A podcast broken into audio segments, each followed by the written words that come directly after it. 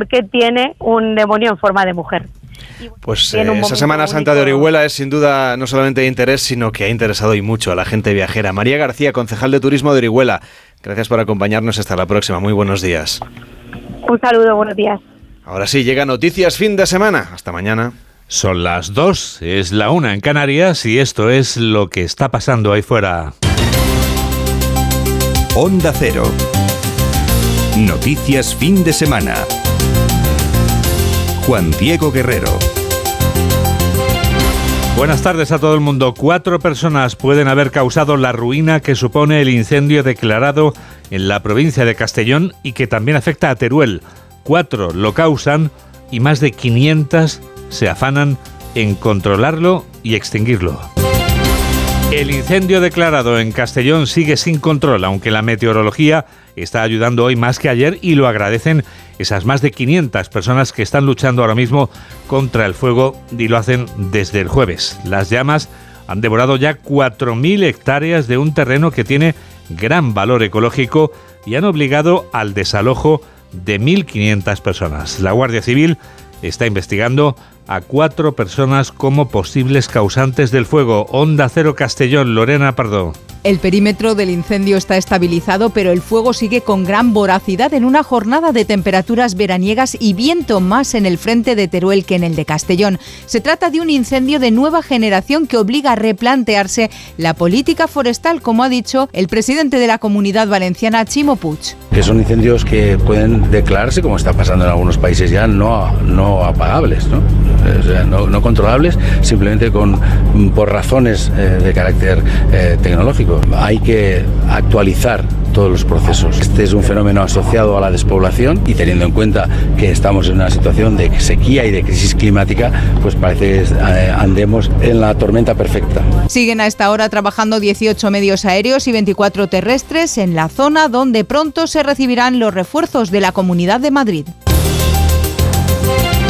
La agenda de trotamundos del presidente Pedro Sánchez lo ha llevado esta madrugada hasta Santo Domingo, donde comienza la sesión plenaria de la cumbre iberoamericana después de los actos de inauguración de ayer. El jefe del Ejecutivo español va a participar en los próximos minutos en esta reunión de jefes de Estado y de Gobierno de Iberoamérica, a la que asiste el rey Felipe y en la que hay sonadas ausencias.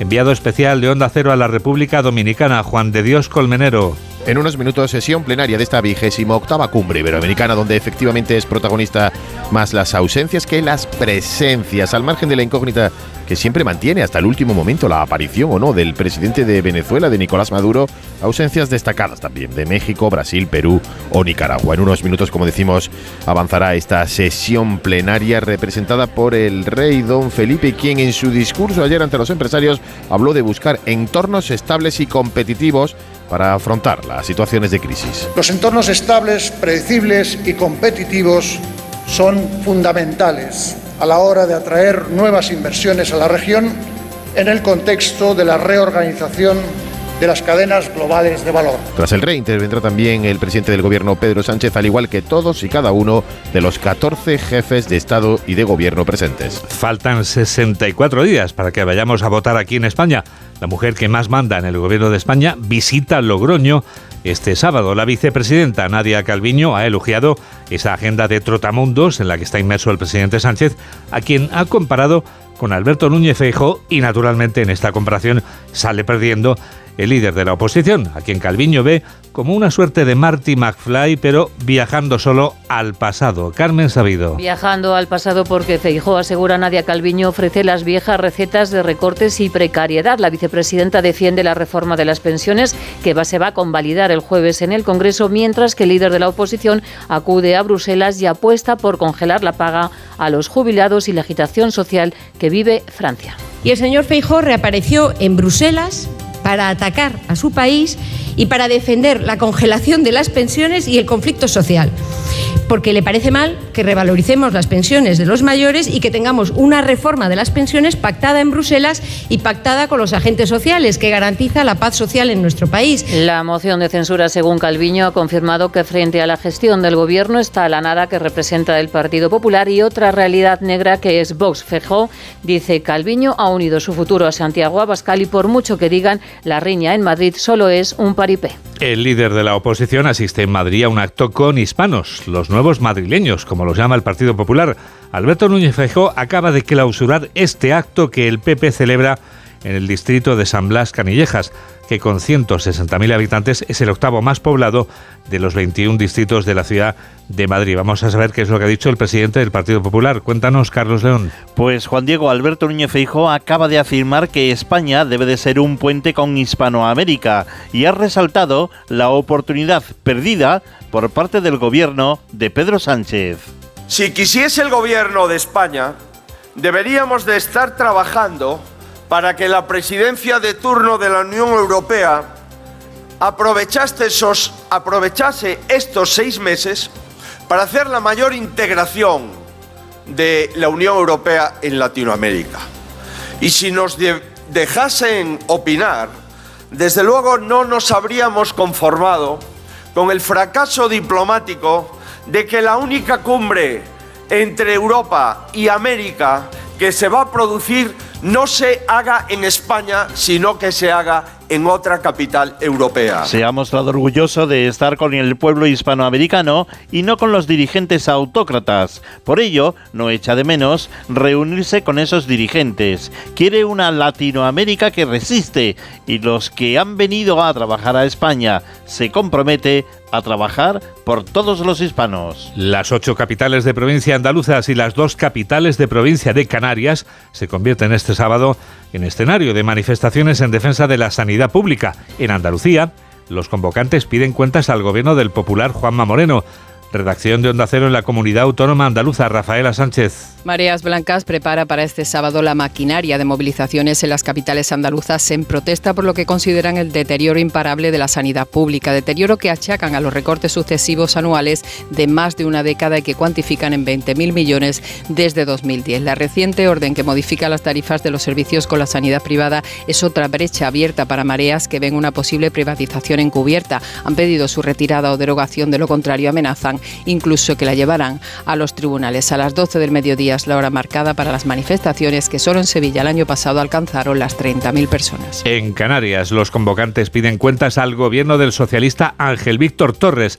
Desde la redacción de Onda Cero en la Comunidad Canaria, Gustavo de Dios. 37 colectivos en total, desde asociaciones de pensionistas hasta trabajadores sociosanitarios, pasando por los conductores de ambulancias. Dos manifestaciones, una en Las Palmas de Gran Canaria y otra en Santa Cruz de Tenerife, con muchas demandas muy diferentes, pero con un punto en común, que se impida la privatización de la sanidad pública canaria. En el caso de las residencias de mayores, que aquí dependen de los cabildos, se exige que vuelvan a ser gestionadas al 100% por estas instituciones, por esos cabildos. Asociaciones de pacientes quieren una solución a las en los hospitales y se unen además los trabajadores del Instituto de Hemodonación que denuncian que el Servicio Canario de Salud pretende privatizarles. La manifestación convocada en Toledo este sábado tiene como objetivo la defensa del río Tajo. Los convocantes de la plataforma que sale a defender el Tajo son más de 20 colectivos. Desde la ciudad imperial informa Eva Martínez. Más de una veintena de colectivos que exigen medidas eficaces para impedir el deterioro del río, como el fin del trasvase Tajo Segura y aumentar también los caudales ecológicos. Aseguran que el nuevo plan hidrológico del Tajo es insuficiente para alcanzar el buen estado de las masas de agua. Alejandro Cano, presidente de la plataforma en defensa del río Tajo en Toledo. Pues vamos lógicamente a, recurrir el plan y nos presentaremos en cualquier otro debate que haya legislativo en ese sentido, pues intentaremos estar para dar nuestra voz, para aportar la información, los informes que, que creemos que tenemos que presentar. También piden mejorar los sistemas de depuración y adaptar la actividad agrícola a la realidad del cambio climático. Esta noche llegan la hora del planeta y el cambio de hora. Primero el planeta. Este último sábado de marzo vuelve este apagón de luz que va a durar 60 minutos. Es una iniciativa que cumple ya 16 años. Belén Gómez del Pino. Es una iniciativa de la organización ecologista WWF que lleva celebrándose desde 2007 en centenares de ciudades de todo el mundo, cada último sábado de marzo. La hora del planeta llama a apagar las luces, todas las luces, entre las 8 y media y las 9 y media de esta noche para concienciar de que todos somos parte activa en la lucha contra el cambio climático. Es solo un gesto, pero un gesto, dice Enrique Segovia, director de conservación de WWF España de compromiso. Con este símbolo queremos hacer un llamamiento a la ciudadanía, a las empresas y a los gobiernos para luchar contra el cambio climático y revertir la pérdida de naturaleza. Además de apagar las luces, la organización quiere sumar kilómetros a pie, nadando, en bicicleta, en patinete, sumados en su página web. En 15 años llevan ya 12 vueltas a la Tierra. Después de la hora del planeta llegará el cambio de hora. Esta noche dormiremos una hora menos. A las 2 de la madrugada pasarán a ser las 3, pero ¿nos afectará el sueño? Vamos a saber cómo nos afecta cumplir con el trámite del cambio de hora. Laura Gil. Cumplimos, como es costumbre, con el trámite horario para entrar en el horario de verano con este adelanto de la hora, de las 2 a las 3 la próxima madrugada, perdiendo 60 minutos de sueño. Déficit en el descanso nocturno que, dicen los expertos, tendremos unos cuantos días más, aunque algún remedio hay para atenuarlo, explica Noticias Fin de Semana la psicóloga María Consuelo Vila Sánchez. Sería ya los días previos a adelantar nuestros, nuestra hora de sueño. Eh, lo mejor sería o que no durmiésemos siesta si lo hacemos o que la siesta fuese de menos tiempo. Aconsejan también los especialistas buscar momentos de relajación antes de ir a dormir en la forma que cada uno elija, como darse un baño relajante o un masaje. Pasados unos días, el malestar dejará paso al optimismo al ganar en luz solar, pese a que es más saludable el horario de invierno, dicen los expertos. Sabiendo que la luz es lo que estimula el organismo y lo que nos hace pues inducirnos al sueño o estar más despiertos, y que eh, el horario más saludable sería un horario de invierno. Lo que pasa que, bueno, es verdad que también el carácter de los españoles, nosotros pues nos gusta eso, salir, estar fuera. La Sociedad Española del Sueño se ha mostrado reiteradamente a favor de erradicar este cambio de hora estacional que no solo afecta a los humanos, también lo notan las mascotas como perros y gatos en mayor o menor medida, dependiendo de su edad y estado. Las cinco personas a las que ha echado el guante el Cuerpo Nacional de Policía en la Comunidad de Madrid entraban a robar en las casas de sus víctimas y lo hacían violentamente. Mamen Rodríguez Astre. Una vez seleccionado el objetivo, comenzaba la vigilancia. Ponían cámaras ocultas, ocultas frente a la casa y colocaban dispositivos GPS en los vehículos. Actuaban en urbanizaciones de la capital. Talía Andrés, portavoz. Se han esclarecido un total de cinco robos cometidos en la Comunidad de Madrid. El primero de ellos fue el pasado día de Navidad, tras instalar un dispositivo de grabación que ocultaron en una caja de luz frente al chalet para controlar los movimientos.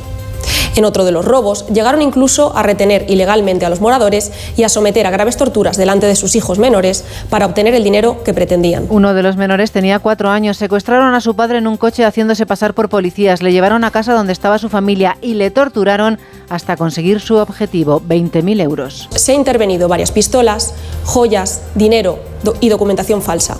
Además, se localizaron dispositivos usados para las vigilancias como cámaras, balizas GPS, material de cerrajería, inhibidores, grilletes, así como chalecos de las fuerzas y cuerpos de seguridad. El primer robo, Juan Diego, lo llevaron a cabo el día de Navidad. Y ahora que ya es primavera, no solo en el corte inglés, mamen, podemos hacernos ilusiones y esperar un domingo primaveral como está siendo este sábado. Pues el domingo lo que toca, Juan Diego, es bajada de temperaturas. Parece que hemos subido el termómetro a una noria. Hoy está arriba y mañana estará abajo. Así que disminuyen en el interior y en el sur y suben en el Mediterráneo, donde llegarán a los 30 en Valencia y se superarán incluso en Murcia. El agua caerá en Pirineos, donde incluso podría aparecer la nieve. Así tiene más emoción, nunca se sabe. Puede haber nieve, puede subir, puede bajar la temperatura. Esto es increíble. ¿eh? ¿Te imaginas que se queda en la mitad? Ni frío ni calor. Exactamente, cero grados. 2 y 14, 1 y 14 en Canarias y tenemos toda la radio por delante. Síguenos en Twitter en arroba noticias FDS. Llega el epílogo. El epílogo que firma Julián Cabrera. Hola Julián. Hola Juan Diego, muy buenas tardes. Bueno, pues ponemos epílogo a una semana en la que la calle sigue contemplando los problemas sin previsión de solución a corto o medio plazo de siempre, como el aumento de los precios, la huelga de letrados que paraliza la justicia y tiene de los nervios a miles de ciudadanos o el calvario para pedir, por ejemplo, una simple cita en la administración, pero en la que nuestros políticos han estado muy entretenidos con su animado pedaleo en torno a la ocurrencia del momento. Ya saben, esa moción de censura en la que Vox ha tratado de recuperar la iniciativa tras el fiasco de la operación Olona, en la que también el gobierno ha recuperado pie, dando por oficialmente iniciada la precampaña en sede parlamentaria, incluida la puesta de largo de Yolanda Díaz como pretendida primadora de la izquierda, y en la que Ramón Tamames, que para nada necesitaba reivindicar un currículum académico y político de altura como el suyo, se prestaba a una operación tan legítima como probablemente inoportuna. De aquí a las elecciones de mayo, cosas veredes y todavía quedan 64 días. Y ya son y cuarto. Aquí están todas las noticias del deporte y por eso está aquí David Camps. Hola David. ¿Qué tal Juan Diego? No hay que esperar 64 días No. para ver de vuelta a uno de nuestros grandes deportistas, a Mar Márquez, porque empieza este fin de semana el Mundial de Motociclismo y aunque juega España a las 9 menos cuarto frente a Noruega, hay que irse hasta Portugal con Chechu Lázaro porque Mar Márquez está de vuelta. Chechu, buenas tardes. Chechu, buenas ¿Qué tal, tardes. Lo que dices, está de vuelta, te lo he dicho antes. Se ha vuelto a poner esa capa de. Hola, ¿qué tal, David? ¿Me oyes? Hola, David. Perfectamente, Chechu, te vimos perfectamente. Me escuchas, ¿no? Sí, te decía que, que decías, Mark Márquez está de vuelta y se ha vuelto a poner de nuevo esa capa de superhéroe para lograr una pole. Por una parte inesperada, pero por otra parte, eh, digamos, épica, porque no estaba después de un invierno en el que ha sufrido mucho, en el que Honda no le ha dado una moto para poder estar delante de las primeras carreras. Ha tenido que pasar por la Q1, por esa repesca en el clasificatorio, se ha clasificado primero y en la Q2, lo ha dicho, ha encontrado una rueda, ha necesitado para hacer ese tiempo estratosférico que ha batido el récord de circuito una rueda y un rebufo delante, que ha sido el del italiano Bastianini, pero ha conseguido una pole, eh, saldrá esta tarde, que hoy se estrena ese formato nuevo de carrera sprint en primera posición. Y esta pole que también le hará salir mañana en la carrera importante, en la que reparte los 25 puntos, la que reparte todos los puntos, la del domingo. También saldrá en la primera posición de parrilla. Tendrá dos Ducati detrás, que son las grandes favoritas. Es verdad que tampoco tenemos que eh, poner las campanas al vuelo, lo ha dicho el propio Márquez. eh, aquí no está para ganar. Pero bueno, sale en primera posición. La carrera corta de hoy, sábado, eh, se adapta muy bien a, su estilo explosivo y vamos a ver si el bueno de Mar Márquez puede hacer buenos objetivos. Ya te digo, hoy por lo menos ha sido un subidón para toda la gente que estaba aquí. En Portugal se ha celebrado mucho esa primera posición y seguramente que también todos los aficiona- aficionados del mundo lo han celebrado porque Márquez es un piloto que no solo llama, sino que toda la historia que tiene detrás de, esa lesión, de ese sufrimiento, de cómo se ha levantado ante las adversidades, le han enganchado mucho. Ahora mismo te cuento, David, que se está celebrando la Q2 de Moto 3, quedan 12 minutos y 42 segundos. Va por delante el primero ahora mismo es Iván Ortola, otro piloto valenciano. Después se celebrará los entrenamientos cronometrados de, de Moto 2, donde el más rápido esta mañana ha sido Aaron Canet y ojito con el tiburón Acosta, que está muy fuerte. Y después, como te digo, a las 4 el plato fuerte de hoy, es estreno de la, de la carrera sprint de Portimao y veremos a ver qué nos encontramos, porque ya te digo, es una carrera nueva para todos, una carrera en la que todos irán a saco desde el primer momento y el que saldrá desde la primera posición, como decimos, es el bueno de Mar Márquez. Gracias, Chechu. Luego, a partir de las 4 de la tarde en el Radio Estadio, lo viviremos como el España-Noruega. Luis de la Fuente se estrena como seleccionador. En el recorrido a medio largo plazo las cosas pueden cambiar. Eh, No todo es el empezar bien, pero sí es verdad que a mí me gustaría empezar bien. Daría mucha tranquilidad, daría seguridad, nos daría más confianza, pues lo que se dice en el fútbol. La importancia del camino. En Málaga están los enviados especiales de Onda Cero con el sonido de Raúl Espínola, Fernando Burgos, Alfredo Martínez. Buenas tardes a los dos. Hola, ¿qué tal? Buenas tardes. Buenas tardes, David. Nueva etapa, mismas ideas, Fernando. No, no, no, no. Eh, va a haber un, un cambio evidente, una renovación. Hay quien lo llama revolución, entre otras cosas porque faltan 15 de los 26 que nos representaron en el pasado Mundial de, de Qatar. O sea, de principio Luis de la Fuente solo convocó a 11 de esos eh, 26. Eh, hay matices porque cada maestrillo tiene su librillo y, es evidente que Luis de la Fuente no se parece a Luis Enrique ni Luis Enrique a Luis de la Fuente. Va a haber un fútbol de menos pases inútiles, va a ser un fútbol más vertical, con más futbolistas que lleguen al, al gol, con centrocampistas diferentes a los que quería Luis Enrique, con... Sí, con los matices que, que, un entrenador con plan A y plan B, que ya lo dejó claro ayer Luis de la Fuente, sí tengo un plan A, pero según las dificultades y los problemas que nos ponga el rival, tendré un plan B y es evidente que, que cuando hay un cambio se producen cambios lógicos y valga la redundancia de ideas, de formas de jugar, de estilo, de convivencia y de nombres, evidentemente, David. Porque en ese plan A, ¿cuál es el esquema de juego que utilizará Luis de la Fuente y cuáles serán los 11 elegidos para este primer partido de la clasificación para la Eurocopa? Bueno, teniendo en cuenta que hemos visto poco, eh, poco, algo más que en la anterior etapa, pero poco, eh, se pregunta mucho. En principio España va a jugar un 4-3-3, pero con dos interiores diferentes a los que tenía Luis Enrique. Eh, y se puede esbozar un 11, no es muy atrevido este 11 que, voy a decir, pero se puede esbozar un 11 con Kepa en portería.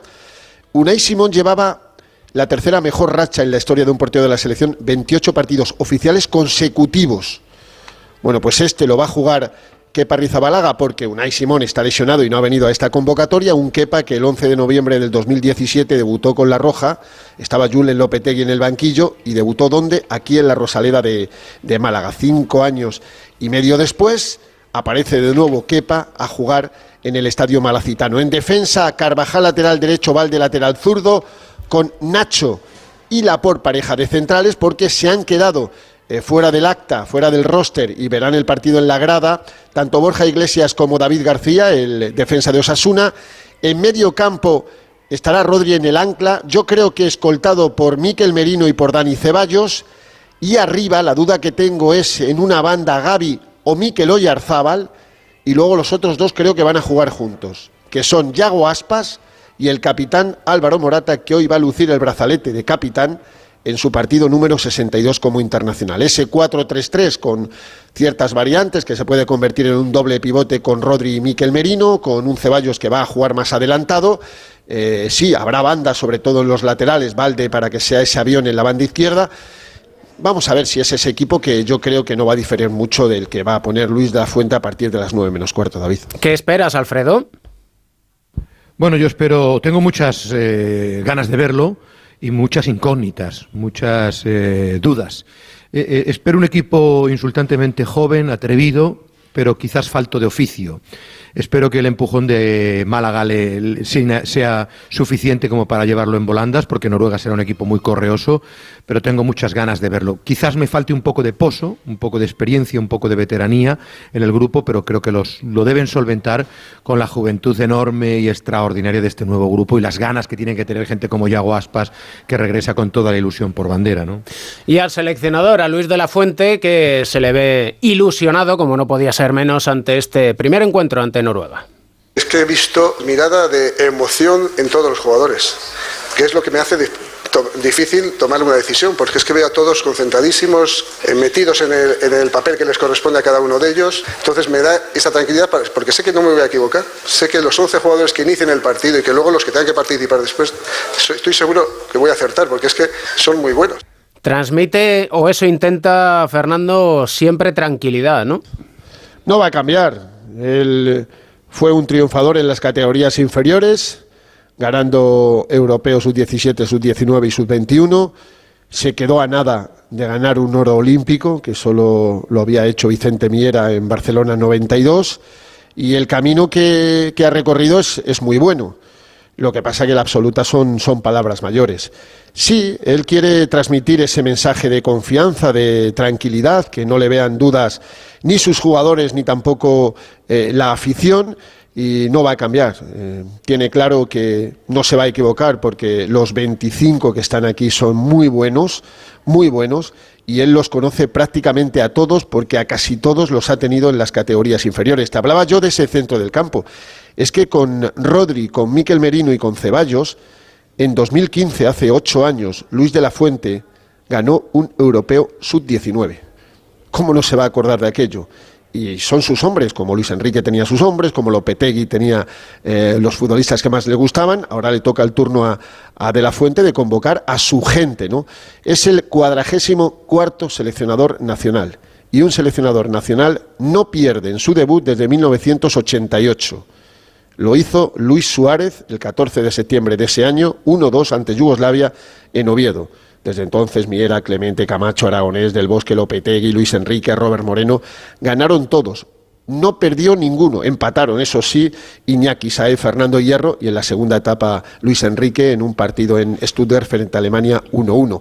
O sea que hoy se dan todos los condicionantes para que sí, esta nueva etapa, este nuevo camino, esta nueva era se inicie como se tiene que iniciar, porque aquí los puntos cuentas, son partidos oficiales, fase de clasificación para la Eurocopa de Alemania 2024 y hay que ganar a Noruega si no queremos empezar, pues dicho eso, con mal pie.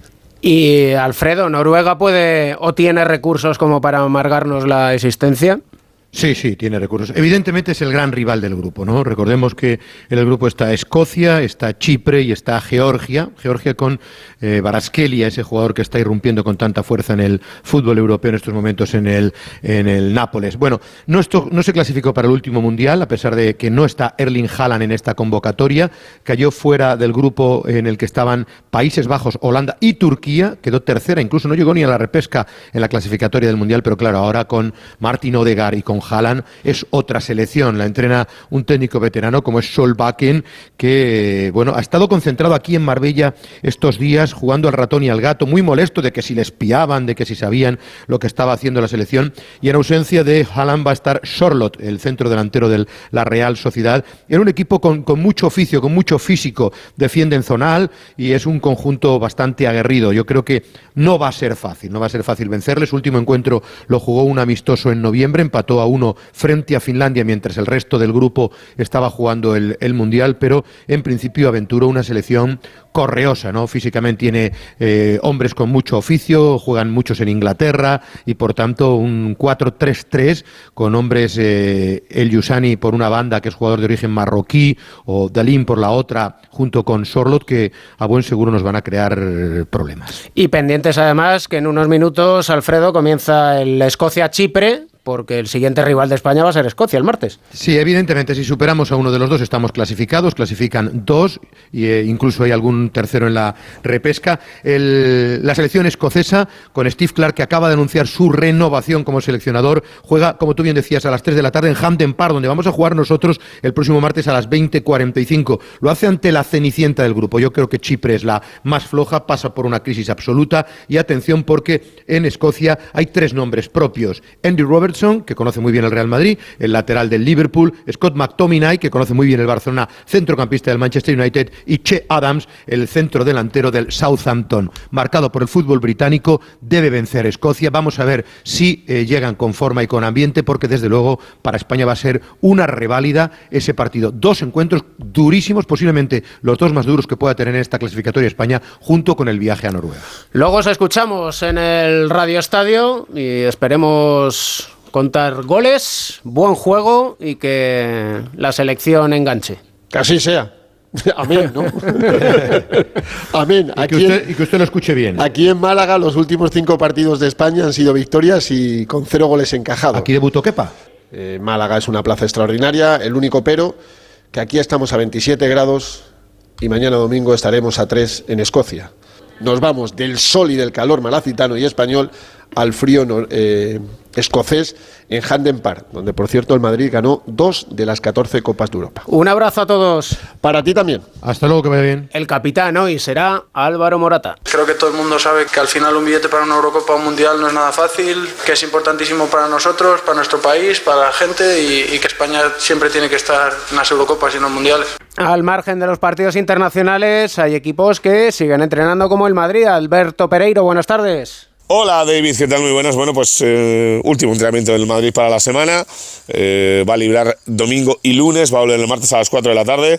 Y bueno, evidentemente pendientes de los 13 internacionales que tiene eh, convocados con sus selecciones. Ayer Álava, que está convocado con Austria, de momento un poquito de precaución con él porque no ha jugado nada desde que se lesionara en Anfield. No jugó en el partido de su selección austriaca, sí lo hizo Chouameni, 76 minutos, sustituido por Camavinga en esa victoria de Francia frente a Holanda. También jugó Courtois eh, los 90 minutos en la victoria de Bélgica sobre Croacia 0-3 y eh, Valverde que marcó ese golazo maravilloso en el empate a uno de Uruguay contra Japón. Pendientes hoy evidentemente de los tres eh, jugadores de la selección sobre todo y de Luka Modric en Croacia, más los sudamericanos que tienen que jugar sus partidos para completar todos los jugadores del Madrid que están fuera y que no haya ningún tipo de lesión. En cuanto a lo deportivo, Benzema, segundo entrenamiento con el grupo, Cross, preguntas en el club, te dicen que no hay ningún tipo de lesión, no ha entrenado ni miércoles, ni jueves, ni viernes, ni hoy, Así que ITV para que esté perfecto para el futuro. Se cambió ayer el césped del Bernabéu, el cuarto de la temporada. Siguiente partido, recordemos, sin Nacho por sanción y a ver si puede jugar Álava, que es el único lesionado o tocado el eh, partido del eh, día 2 frente al Valladolid en el Bernabéu, lo importante el día 5 y luego sobre todo el 12 y el 18 frente al Chelsea, primero en el Bernabéu y luego en Londres. Gracias Pereiro, jornada 33 en segunda división, ayer Cartagena 2, Lugo 0, para esta tarde Ibiza Burgos, Racing de Santander Levante y a la vez Tenerife. En la Euroliga de baloncesto quedan cuatro jornadas para terminar la fase regular. El Real Madrid iguala con el Olympiacos en la primera posición después de ganar 79-96 a la Virtus. Derrota del Valencia en Mónaco 90-79 que le deja duodécimo con 14 triunfos a uno del octavo puesto que es el Vasconia que tiene 15 victorias. Hay siete equipos, Juan Diego, por ese octavo puesto que da pase a los cuartos de final. Esta tarde, vigésimo cuarta jornada de la Liga Endesa, Jornada de derbis, Obradoiro, Breogán con 400 partidos del entrenador Moncho Fernández, 389 con el Obra, Barcelona Juventud y desde las 4 ya lo sabes, al tren. Al el Radio Estadio. con Edu García, por supuesto. Olympiacos, Polícala, qué bien pronuncias tú el griego, es increíble. No en griego, sino en castellano yo creo que podemos decir, David, que a partir de ahora vamos a contar exactamente... Lo que está pasando ahí fuera. Onda Cero. Noticias fin de semana. Juan Diego Guerrero. Lo esencial de este sábado es lo que va a sintetizar en un minuto Yolanda Viladecans. Lo esencial en el incendio de Castellón, que sigue sin controlar y con una gran voracidad, pendientes de la meteorología, que advierte de un fuerte viento de poniente que podría complicar aún más las labores de extinción. El perímetro del fuego es de 40 kilómetros, la huella de 4.000 hectáreas. Hay 1.500 personas desalojadas. La última hora nos lleva además al desalojo de la localidad de Olva y pequeños núcleos en, Agustín, en San Agustín, en Teruel, donde está previsto que esta tarde a las 7 se celebre una reunión del Centro de Coordinación Operativa de Aragón. En la política, mirada a la cumbre iberoamericana en Santo Domingo con presencia del presidente del Gobierno, Pedro Sánchez, mientras en Logroño, la vicepresidenta primera, Nadia Calviño, resalta que durante la moción de censura se demostró que el Gobierno tiene proyecto de futuro y enfrente solo está o la nada más absoluta o una realidad muy negra. El acto del Partido Popular en Madrid, dirigido a la comunidad hispana con presencia de su líder, Alberto Núñez Feijó, que ha afirmado que España debe ser un puente con Hispanoamérica y que siempre estará cerca de quienes luchan por la libertad y muy lejos de los que la amenazan. Con la policía desarticulando en Madrid un violento grupo especializado en el robo de viviendas habitadas en una operación conjunta con la agencia tributaria y cinco personas detenidas en Tarragona, los Mossos de Escuadra y la Guardia Civil han detenido a 13 miembros de un presunto grupo criminal que introducía hachís en lanchas de alta velocidad. Y en Estados Unidos, 23 personas han muerto tras el paso de un fuerte tornado en el oeste de Mississippi. 2 y 32, 1 y 32 en Canarias y tenemos toda la radio por delante. Síguenos en Facebook en Noticias Fin de Semana Onda Cero. El incendio declarado en la provincia de Castellón sigue sin control, aunque la meteorología está ayudando hoy algo más que ayer, pero no es suficiente porque así lo sufren las más de 500 personas que siguen luchando a esta hora contra el fuego. Lo están haciendo desde el jueves.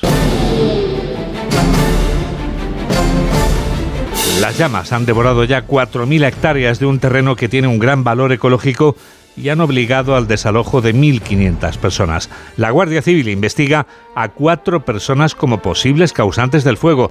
La vida tiene estas paradojas. Cuatro lo causan y más de 500 se afanan en controlarlo y extinguirlo. Onda Cero Castellón, Lorena Pardo. La climatología complica la extinción del fuego que está estabilizado en su perímetro, pero no se ha podido controlar, como ha explicado el presidente valenciano Chimo Puig. Continúa con una gran voracidad, teniendo en cuenta además que las condiciones meteorológicas son unas condiciones prácticamente de verano, viendo en cada momento eh, la evolución meteorológica que en este momento pues afecta más al frente aragonés y que probablemente a partir de esta tarde o mañana afecte más al frente más valenciano. Puig ha comparecido junto al presidente de Aragón, Javier Lambam, que ha destacado la importancia de tener un mando único por primera vez entre dos autonomías. Por primera y lo podemos decir muy orgullosos, el eh, operativo eh, se ha formalizado, se ha sistematizado. Por primera vez el CECOPI eh, funciona con un mando único, con una dirección única, y eso supone un avance sustancial a la hora de hacer frente a este tipo de, de catástrofes. Mientras en el terreno la situación es adversa, temperaturas de 30 grados, humedad por debajo de 30 y vientos que soplan a 30 kilómetros hora. 3 menos 25, 2 menos 25 en Canarias. Noticias fin de semana. Juan Diego Guerrero.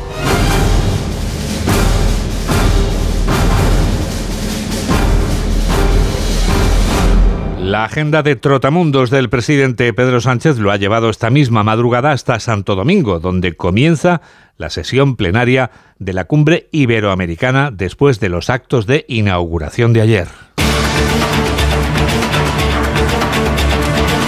La reunión de jefes de Estado y de Gobierno de Iberoamérica en la que va a participar Pedro Sánchez cuenta con la presencia del rey Felipe y en ella hay sonadas ausencias enviado especial de Onda Cero a la República Dominicana, Juan de Dios Colmenero. Buenas tardes. Buenas tardes. En unos minutos intervendrá el rey don Felipe ante el plenario, al igual que el resto de los 14 jefes de Estado y de Gobierno presentes en esta cumbre, con ausencias destacadas como el presidente de Brasil, Lula da Silva, quien en principio justificó su ausencia porque tenía previsto un viaje a China, precisamente a China, donde viajará Pedro Sánchez la próxima semana. Sobre este asunto, por cierto, en Moncloa se contienen para no lanzar las campanas al vuelo y extralimitarse sus funciones a la hora de hablar del papel de Sánchez como hipotético mediador europeo ante un proceso de paz en Ucrania. Aquí en Santo Domingo, el rey don Felipe le trasladó a los mandatarios iberoamericanos la importancia de buscar entornos estables y competitivos. La recuperación económica, hoy más que nunca,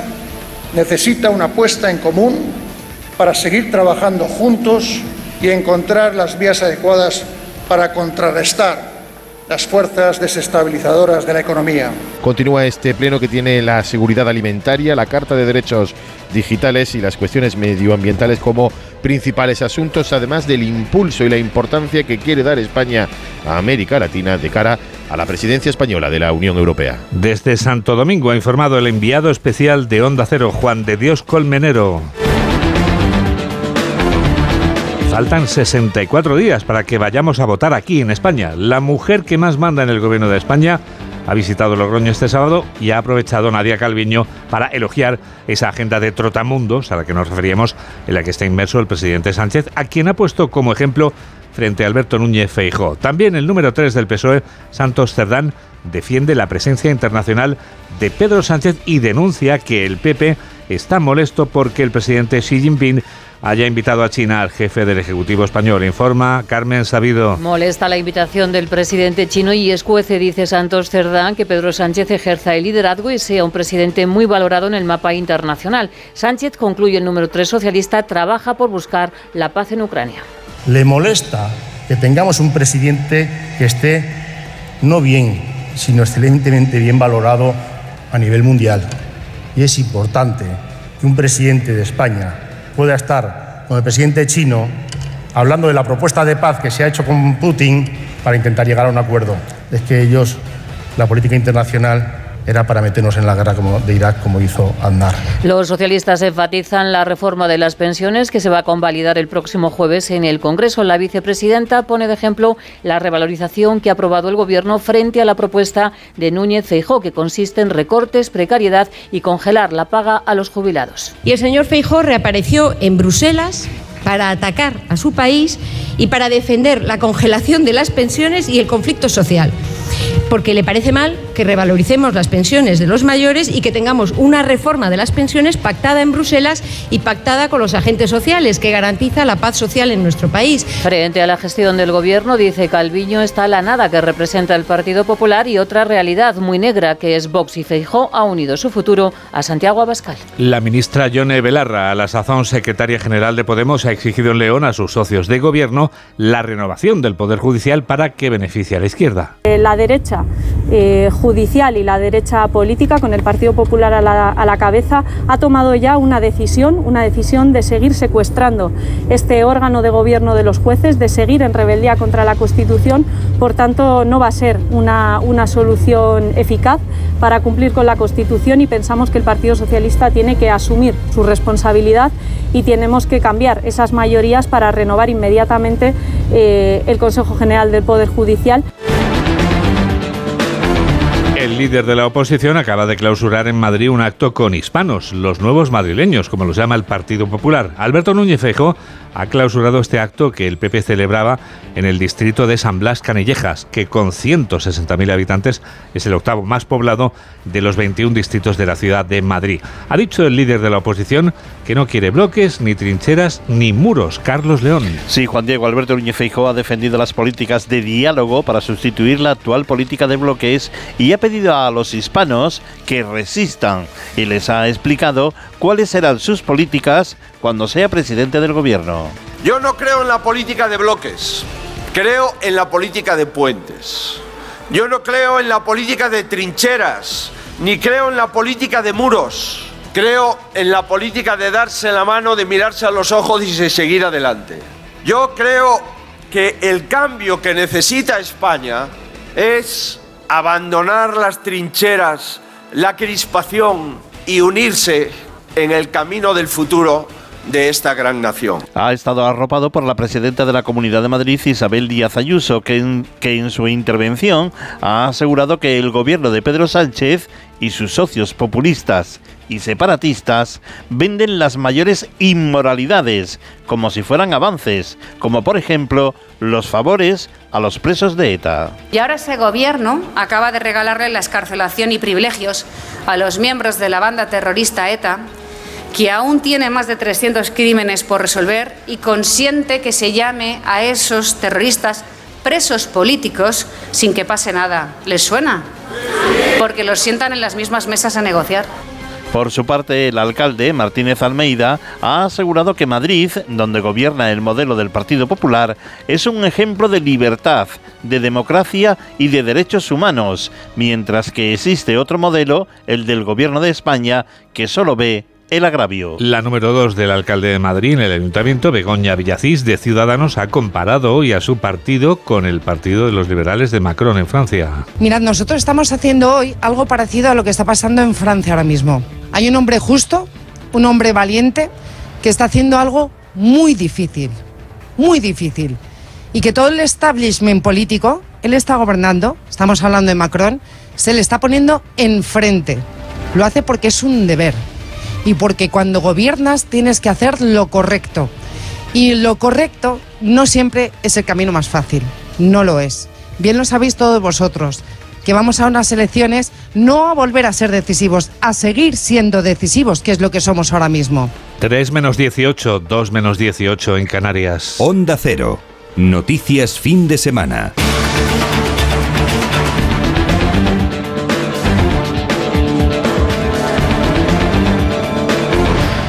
Los 13 detenidos a los que han echado el guante los Mossos de Escuadra y la Guardia Civil en Cataluña utilizaban el dinero que ganaban vendiendo droga para fabricar narcolanchas. Desde la redacción de Onda Cero en Cataluña, Ricard Jiménez. La policía catalana ha desmantelado el aparato financiero de la presunta organización que implicaba empresas en Pontevedra, Málaga y Cádiz. En total han intervenido un cargamento valorado en 6,5 millones de euros en el mercado ilegal. Para el transporte de la sustancia entre Marruecos y España, el grupo criminal construía lanchas de alta velocidad que podían cargar unas dos toneladas de hachís. Además, contaban con la colaboración de empresas náuticas a partir de las cuales adquirían las piezas para la construcción de las narcolanchas. Tras la investigación, el pasado 14 de marzo, el equipo policial conjunto llevó a cabo diversos registros en ocho localidades barcelonesas. Enseguida les llevamos a dar la vuelta al mundo en 80 segundos. Hola, soy Edu García y yo también escucho noticias fin de semana con Juan Diego Guerrero. Amantes de MotoGP, ha llegado el momento de hacer historia. Esta temporada más gas que nunca. Todos los grandes premios de MotoGP son Dazón. ¿Nervioso por la vuelta al trabajo? Tranquilo, toma Ansiomet. Ansiomet con triptófano, lúpulo y vitaminas del grupo B contribuye al funcionamiento normal del sistema nervioso. Ansiomet, consulta a tu farmacéutico o dietista. Saber comunicar es el 70% del éxito de lo que hacemos y en A3 Media Formación queremos ayudarte. ¿Quieres potenciar tu comunicación o la de tus empleados? ¿Hacer que sean más efectivos en la gestión de sus equipos, en sus ventas? ¿Eres autónomo y crees que te iría mejor si supieras comunicar de una manera más eficaz? A3 Media Formación es tu lugar. Empieza a liderar como comunicador y a conseguir tus objetivos. Entra en a3mediaformación.com y fórmate como comunicador de la mano de los mejores profesionales en A3 Media. Con las lentillas, el polvo, los ordenadores, notamos los ojos secos, nos pican. La solución es Devisión Lágrimas. Devisión alivia la irritación y sequedad ocular. Devisión Lágrimas. Este producto cumple con la normativa vigente de producto sanitario. Síguenos en Twitter en arroba noticias FDS. Son menos cuarto, es el momento del Foreign Affairs.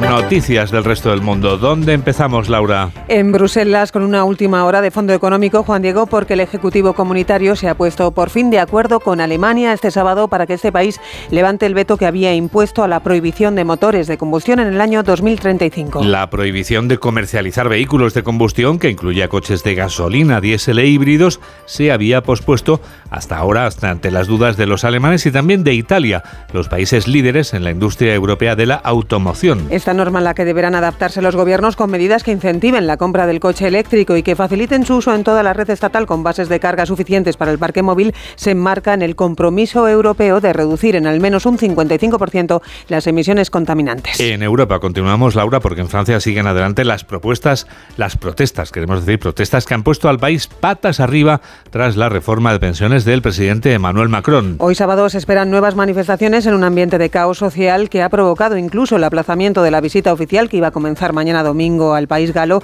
el rey Carlos III de Inglaterra. Ayer se cumplieron nueve jornadas de algaradas por toda Francia con un saldo de medio millar de detenidos. Marchas en las que se corean lemas contra Macron como esta de Marsella con los participantes cantando el himno italiano de resistencia antifascista Bella Ciao.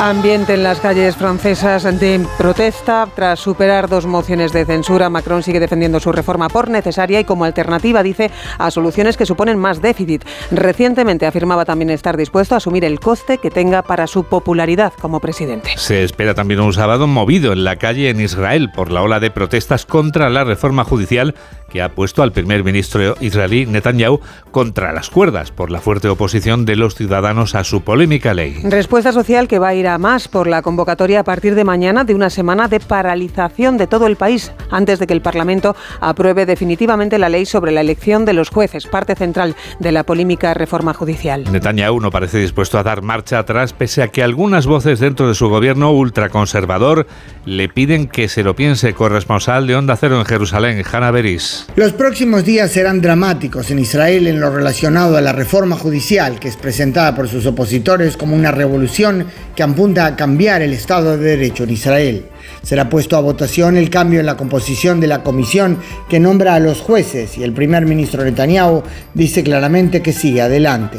Esto aunque según se ha publicado, su ministro de Defensa, Yoav Gallant, le ha advertido que tiene que frenar la legislación porque está desgarrando a las propias fuerzas de defensa de Israel.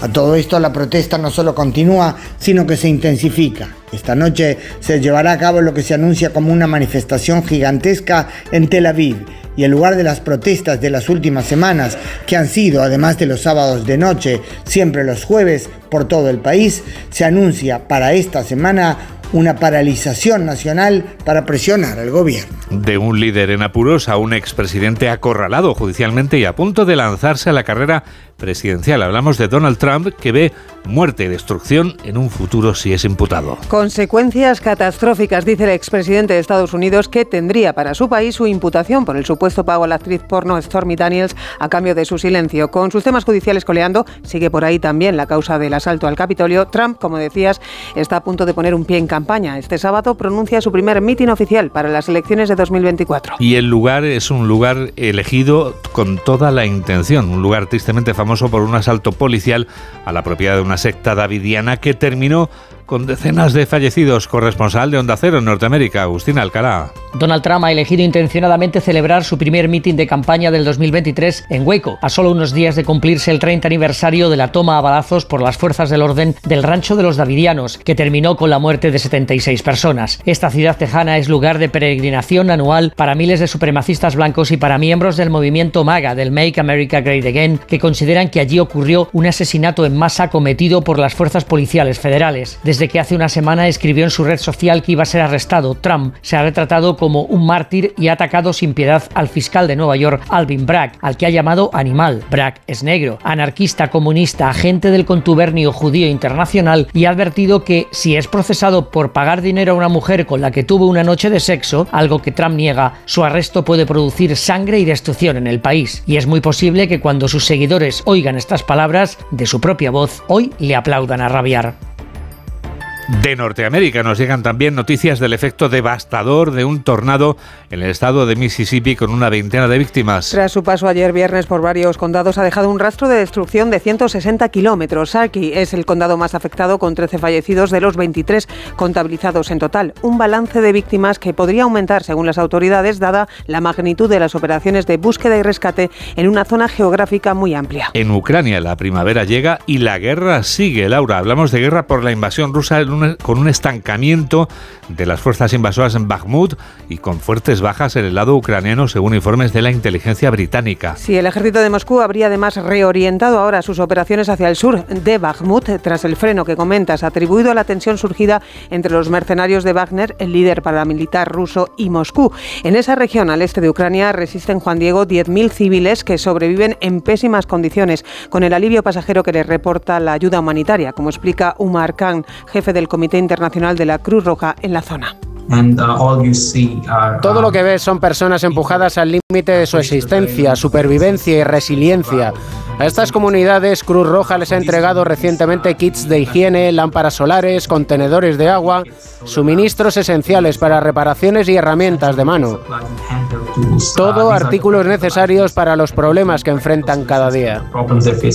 A los ataques en el frente se suma, Laura, ese cruce verbal entre Kiev y Moscú con nuevas amenazas de Rusia de recurrir a la fuerza nuclear. Dmitry Medvedev, expresidente ruso y actual vicepresidente del Consejo de Seguridad del país, ha amenazado con emplear armas nucleares si Ucrania intenta recuperar Crimea. Y en Kiev denuncian el bloqueo reiterado por parte de Rusia al regreso de menores ucranianos que fueron deportados a territorio ruso. Bueno, vamos terminando si te parece y rematando la faena, Lauren. Con dos cosas antes de terminar. La primera, en Estados Unidos, Juan Diego, se espera la llegada de Paul, el hombre que inspiró la película Hotel Ruanda, exgerente del hotel donde encontraron refugio más de mil tutsis y hutus moderados que escapaban del genocidio de 1994. Considerado un héroe de Ruanda, por fin vuela libre tras ser indultado y liberado por las autoridades de su país. Y lo último es la campaña del gobierno francés en contra de los filtros que nos embellecen en las pantallas. El ministro galo de Economía ha comunicado que a partir de ahora los influencers en Francia deberán confesar, admitir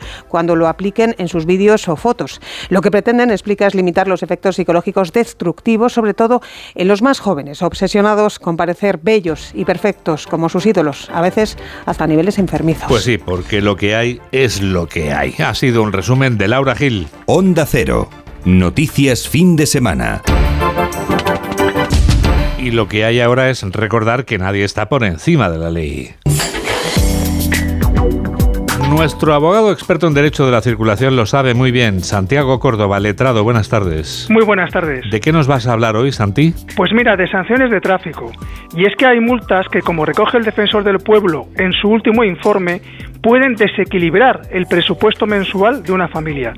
Pese a ello, el pago de la multa de tráfico no se puede ni fraccionar ni aplazar. O se paga de una vez en el breve plazo previsto o se exigirá encima con recargo.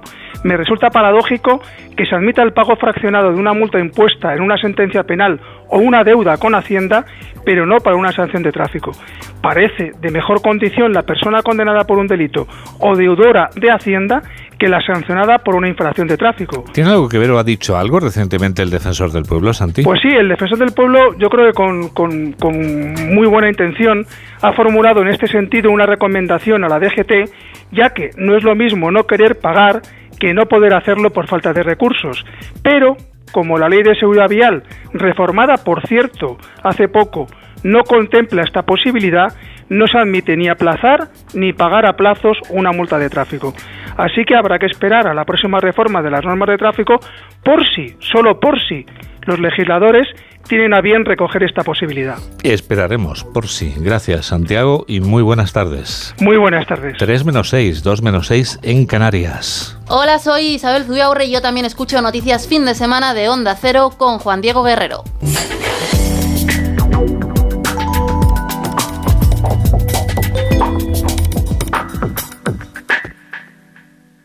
Disfrutar de tu segunda residencia está fenomenal, pero es lógico y normal que te preocupe una cosa así. Lo único malo de pasar unos días en mi casa del pueblo es que a veces me acuerdo de la casa que he dejado vacía y sola. La solución la tiene Securitas Direct, porque con su alarma tendrás tu hogar protegido las 24 horas y gracias a las cámaras podrás ver desde el móvil que todo está bien, porque tú sabes lo que te preocupa y ellos saben cómo solucionarlo. Llama ahora al 900-272-272 o entra en securitasdirect.es. ¿Nervioso por la vuelta al trabajo? Tranquilo, toma Ansiomet. Ansiomet con triptófano, lúpulo y vitaminas del grupo B contribuye al funcionamiento normal del sistema nervioso. Ansiomet, consulta a tu farmacéutico o dietista. Las voces que marcan la actualidad del día pasan cada mañana por más de uno. Recibimos a la presidenta de la Comunidad de Madrid, Isabel Díaz Ayuso. ¿Por qué ayer decidió usted decirle a vos cada uno por su lado? Cada uno por su lado hasta el 28 de mayo. Me gustaría volar libre y me gustaría no necesitarlo, no tener todo el rato por cuatro abstenciones que necesito suyas, tanto freno a veces. Más de uno con Carlos Alsina. De lunes a viernes desde las 6 y siempre que quieras en la web y en la app. Te mereces esta radio. Onda Cero, tu radio. Amantes de MotoGP, ha llegado el momento de hacer historia. Esta temporada más gas que nunca. Todos los grandes premios de MotoGP son Dazón. Síguenos en Facebook en Noticias Fin de Semana Onda Cero. Es el momento de hablar de libros. Hablamos de libros con Paco Paniagua. Esta semana hemos viajado hasta la localidad navarra de Zugarramurdi y lo hemos hecho con la historiadora Elvira Roca Barea, premio Primavera de Novela por su obra Las Brujas y el Inquisidor. En 1609, varias personas fueron acusadas de brujería y lo que parecía un episodio puntual sin importancia fue adquiriendo una virulencia inusitada. La historia arranca en ese episodio que es muy conocido. Entre en España realmente el caso de Zugarramurdi es el, es el episodio de brujería más conocido. Entonces a partir de ese hecho muy concreto, es que unas personas son acusadas de brujería, son acusadas por, sus vecinos. Empieza un proceso de acusación y de realmente es una, es una epidemia, o sea, es de acusaciones mutuas de unos a otros, etcétera. Llega un momento en que afecta a miles de personas. Es un problema social de primer orden. ¿no? Las Brujas y el Inquisidor, premio Primavera de Novela que concede la editorial Espasa y ámbito cultural del corte inglés. Un apunte para recordar que el joven poeta cubano Reiniel Pérez Ventura ha recogido en Madrid el premio Loewe de Poesía por su poemario Las sílabas y el cuerpo. Todo viva arrodillado delante de ti para que yo te encuentre y desate la vida. Este poema es la tierra que en ti abro. Yo soy el huerto donde te recoges, sílaba recortada, relámpago enjaulado, beso aéreo de la costumbre. Reiniel Pérez Ventura, premio Loewe de poesía. Y concluimos con un libro que incluye imágenes que son ya para la historia. Se trata de fotografías realizadas por la productora y fotógrafa Pilar García Elegido y que lleva por título Distancia Social. Los meses que sucedieron a ese primer estado de la ciudad, ¿no? Cuando empezábamos a salir del confinamiento, ¿no? Y entonces teníamos que manten mantener una distancia física y eso provocaba que ibas caminando por la calle y la interrelación entre unos y otros era muy extraña, muy extraña. Somos animales sociales y, y no podíamos terminar de serlo en esa época. Distancia Social, un libro de la directora, productora y fotógrafa Pilar García Elegido. Pilar García Elegido es una directora de cine de gran talento y sensibilidad. No en vano es ganadora de un Goya y no en vano es una de las mujeres más inteligentes que conozco. En eso se parece a Mamen Rodríguez Sastre, que es quien produce. Y Jorge Zamorano, por cierto, es quien realiza este programa de noticias de Onda Cero aquí en la radio. ¿Cómo pasa el tiempo? eh? Nos despedimos ya con una canción que nos ha parecido perfecta para este primer día de primavera. Esta banda que escuchamos se llama Sunflower, que quiere decir girasol. Y desde la ciudad australiana de Brisbane nos llega la cálida voz de Calia Ferguson. Gracias por estar a ese lado de la radio y que la radio te acompañe. Adiós.